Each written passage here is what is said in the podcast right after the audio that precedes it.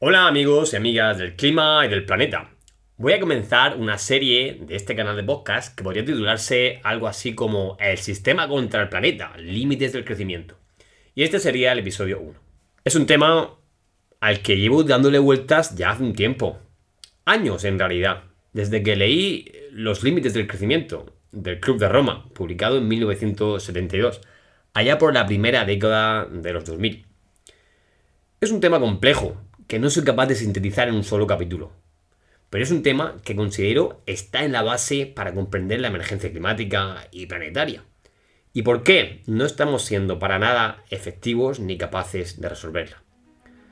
Como te decía, esta serie constará de varios episodios. El de hoy he decidido titularlo La gran mentira del crecimiento económico.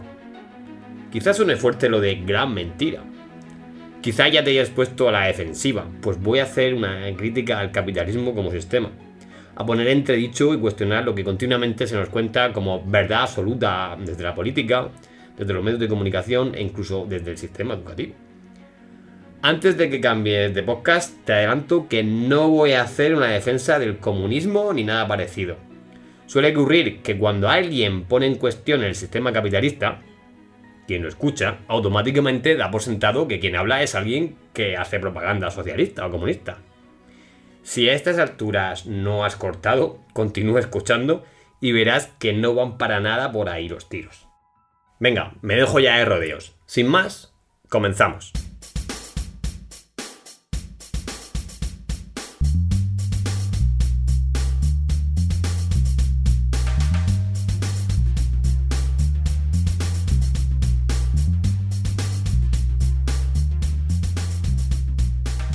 Menudo en los medios de comunicación o cuando habla algún político mm, suelen centrar su discurso en el crecimiento económico, en lo que es bueno para la economía, para que se genere empleo, para que el país vaya bien. El otro día leía un titular que decía, la economía española creció un 5% en 2021. Podía leer en la vanguardia. O en cinco días, un poco después, la guerra rebajará la previsión de crecimiento de España por debajo del 5%. ¿A qué te suena ese discurso? ¿A qué te suenan esas frases? ¿Pero qué significa? Porque en principio parece bueno. Si alguien tiene un negocio y su negocio crece en un año un 5%, si por ejemplo tienes un restaurante, pues significa que tu restaurante está facturando un 5% más, que tienes más clientes, que incluso puede que contrates a un nuevo camarero o que amplíes la cocina, que aquello funciona bien. Parece bueno en principio. Entonces, ¿cuál es la pega? El crecimiento planteado así es sinónimo de algo bueno, de lo correcto, de un objetivo loable, de conseguir más riqueza. Vamos a ver que el crecimiento, el crecer un tanto por ciento anual, es realmente la esencia más pura del capitalismo. Y ojo, no me voy a meter, no, tiene nada que ver esto con, la propiedad privada, no, no va de eso, con que haya un libre mercado, con que haya una ley de oferta y demanda. No, no va de eso lo que define realmente en esencia el capitalismo es esa necesidad de crecimiento para funcionar, de que haya un tipo de interés, de que haya una tasa de retorno, de que obtengamos una rentabilidad por una inversión. Y ojo, que regímenes socialistas o comunistas han hecho lo mismo, han buscado lo mismo, lo que pasa es que a nivel de Estado, de una forma de economía planificada, pero vamos, han buscado lo mismo. A nivel macroeconómico, a nivel de una nación, o de un, incluso de la Comunidad Europea, o de un continente, muchas veces se habla del crecimiento, precisamente el Producto Interior Bruto, el famoso PIB. ¿Y qué es eso del PIB? El PIB, como tal, trata de medir la riqueza de un país, medir toda la actividad humana en un solo número. Uno de los grandes impulsores fue Simon Kuznets, que era un economista ruso-americano, y desarrolló su actividad sobre todo en la década de los 30 en Estados Unidos, donde se encontraron con el problema de, de medir la economía medir la economía además por una circunstancia muy concreta. No sabían cuánto podían gastarse en, gasto militar. Y a partir de aquí se, estableció un sistema para establecer una contabilidad de cuánto se movía y cuánto podían destinar a, presupuestar a unas cosas u otras. Hay que destacar que el propio Kuznets advirtió de que esto de centrar todo el objetivo en hacer crecer el, PIB no era una buena idea. Y él mismo en, en el Congreso en Estados Unidos advertía que es muy difícil decidir el bienestar de una nación a partir de su renta nacional. Eso lo decía ya en 1934. Y posteriormente, en el 62, ampliaba su crítica manifestando que hay que tener en cuenta las diferencias entre cantidad y calidad del crecimiento, entre sus costes y sus beneficios, y entre el plazo corto y el largo. Los objetivos de más crecimiento deberían especificar de qué y para qué. Bueno, un tipo concienzudo este Kuznets. Lamentablemente nadie le hizo mucho caso y la ventaja de este PIB realmente era muy útil para valorar la marcha económica de un país con un solo número que todo el mundo podía entender fácilmente si aumentaba o disminuía. Pero ¿cómo se calcula ese PIB? Pues básicamente mide todo el dinero que se mueve en una economía en el plazo de un año. Básicamente todo lo que se factura, todo lo que se mueve a nivel, digamos, oficial, pero también estima la parte que va por economía sumergida. Y ahora veremos algunos de esos fallos. Hablando de fallos, y ahí tenemos uno, es que eh, desde hace algún tiempo pues incluye, por ejemplo, el, dinero del narcotráfico, el dinero de la prostitución. Esto llevó, por ejemplo, a una circunstancia curiosa, es que el, PIB de Reino Unido suele, siempre ha solido estar por encima de la Italia, y cuando Italia decidió meter este, toda esta riqueza en su cálculo del PIB, se produjo un sorpaso. Italia de pronto superó a Reino Unido al tener en cuenta toda la economía que movía la mafia italiana. Dato curioso.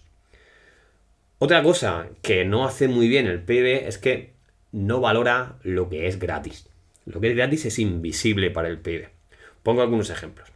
Si una madre, por ejemplo, quiere mm, alimentar a su hijo con, con leche industrial, con leche artificial, compra sus biberones, compra leche en polvo, eso se factura, eso contribuye al PIB. Pero no mantiene ninguna medida sobre eh, que una madre decida dar pecho a su hijo. Con lo maravilloso y con lo beneficioso que es esto. Para el PIB, dar pecho es invisible, no se valora en ningún, en ningún punto. Otro ejemplo podría ser pues, el cuidado de nuestros mayores.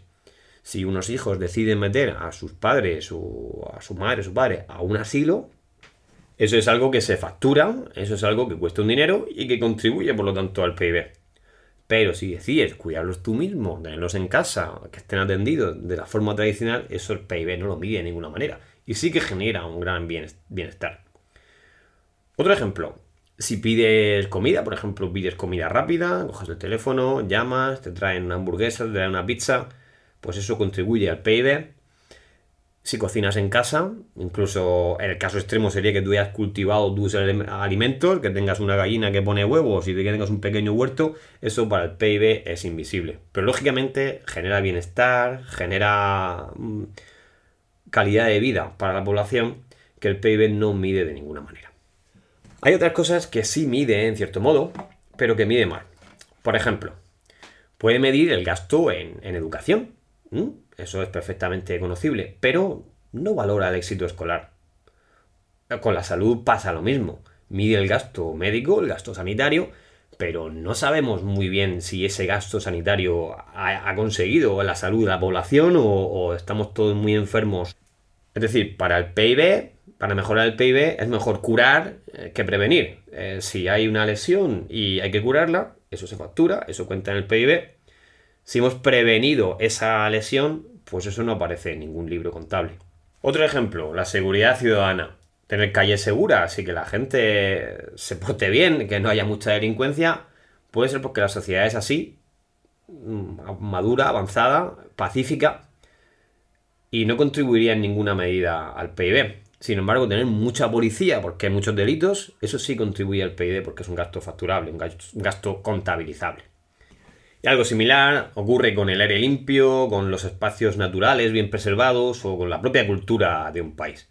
Se trata de valores, podríamos llamarlo activos desde el punto de vista económico, que son incuantificables, que son muy difíciles de calcular a nivel económico. ¿Quién le puede poner precio a un espacio natural o a la cultura de una sociedad o, a, a eso mismo, a tener limpio, seguridad en la calle, buena educación? Es muy difícil valorar desde el punto de vista económico y aquí falla estrepitosamente este Producto Interior Bruto y su crecimiento. Y un asunto que tiene especial relevancia desde el punto de vista ambiental, que es en lo que se centra este podcast, es que el PIB no tiene en cuenta el descuento de la destrucción de capital, en concreto de capital natural. Voy a poner un ejemplo.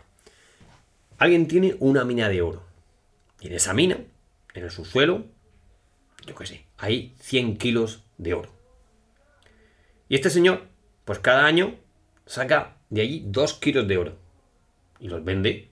Eso genera economía y contribuye al PIB en, lo que cueste los 2 kilos de oro, lo que aporten los 2 kilos de oro. Pero en ningún momento se descuenta que ya no quedan 100 kilos de oro ahí dentro, que solo quedan 98. ¿Seguimos la, la idea? Entonces, cuando transformamos algo, lo ponemos en el mercado, lo ponemos a circular, eso cuenta en el PIB, pero lo que dejamos de tener, digamos, en esos ahorros, eso no descuenta en ningún sitio. Que sea, sea un, fallo, un fallo contable. Esto, bueno, para los recursos finitos, lógicamente tiene una importancia crucial, pero ¿qué pasa con los recursos naturales? Vamos a poner otro ejemplo. Vamos a plantear que lo que hay es un bosque, un bosque diverso, con vida. No solamente están los árboles, hay animales, genera otros valores, valores espirituales, paisajísticos, pero genera aire limpio, genera biodiversidad, genera, retiene el agua. Hay muchos otros valores, a veces muy difíciles de cuantificar, que ese bosque nos está dando como servicios gratuitos. Pero bueno, este bosque es de, pues, de otro propietario y un año decide pues talar el bosque. Lo tala entero. Y vende la madera. Pues por la venta de la madera pues tener un montón de dinero. ¿Qué pasa el año siguiente? El año siguiente el bosque no existe. Entonces aquí nos encontramos con un problema. No tenemos ningún ingreso económico, no estamos contribuyendo al Producto Interior Bruto, pero es que hemos hecho desaparecer el bosque y todo lo que rodea a ese bosque. Esa red intrincada de vida, esos valores paisajísticos, los servicios que nos podía prestar en forma de captar CO2, generar oxígeno, preservar los suelos de la desertificación, contribuir al ciclo hidrológico del, agua. Todo eso lo habríamos perdido. Y eso es una metáfora de la realidad, lo estamos viendo cada día. Entonces, mal nos sirve este Producto Interior Bruto para medir todas estas cosas que por otro lado son vitales. Y que algo crezca un tanto por ciento anual se llama crecimiento exponencial. Es crecer hacia el infinito. Pero ¿puede un sistema crecer hasta el infinito en un planeta que por otro lado es finito, que tiene unos límites, tiene unos límites eh, de recursos, tiene unos límites en los sumideros de asimilar la contaminación que estamos vertiendo a este planeta? No, lógicamente el crecimiento infinito no es posible en un sistema finito como el que tenemos.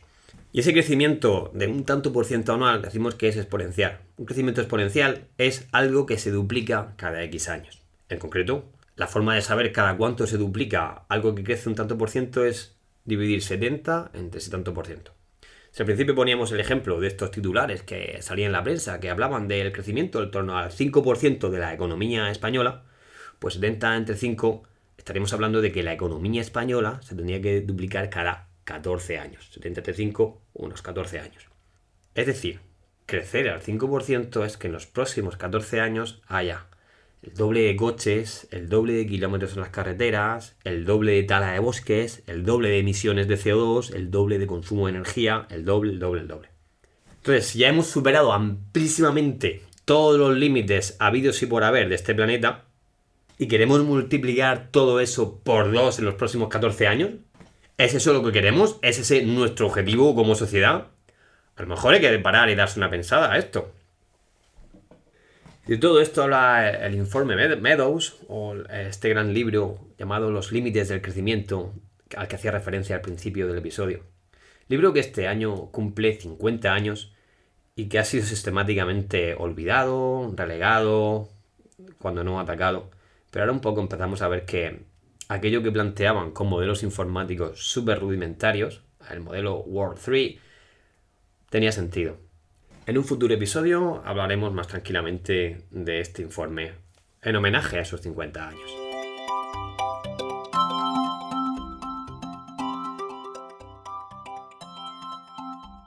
Espero que este episodio haya servido para aportar puntos de vista alternativos a los que el propio sistema promueve. Creo que son ideas que los medios de comunicación de masas no suelen ni mencionar. Al fin y al cabo, Esos medios son un altavoz del sistema al que pertenecen, al que buscan fortalecer, mantener y perpetuar. Probablemente yo no te haya descubierto nada nuevo. Seguramente muchas de las ideas valiosas de este episodio ya poblaron tu mente y tus pensamientos. Pero probablemente también algunas de esas ideas subyacerían bajo una gruesa capa de mensajes, eslóganes y consignas que las contradicen miles de veces al día, ya sea en noticias, eh, telediarios, pero sobre todo en la publicidad. En próximos capítulos seguiré indagando sobre los límites del crecimiento y su consecuencia lógica, la necesidad inaplazable de comenzar un decrecimiento organizado y por las buenas antes de que el sistema colapse por sí mismo. Gracias por escuchar el podcast climático. Nos vemos en el próximo episodio.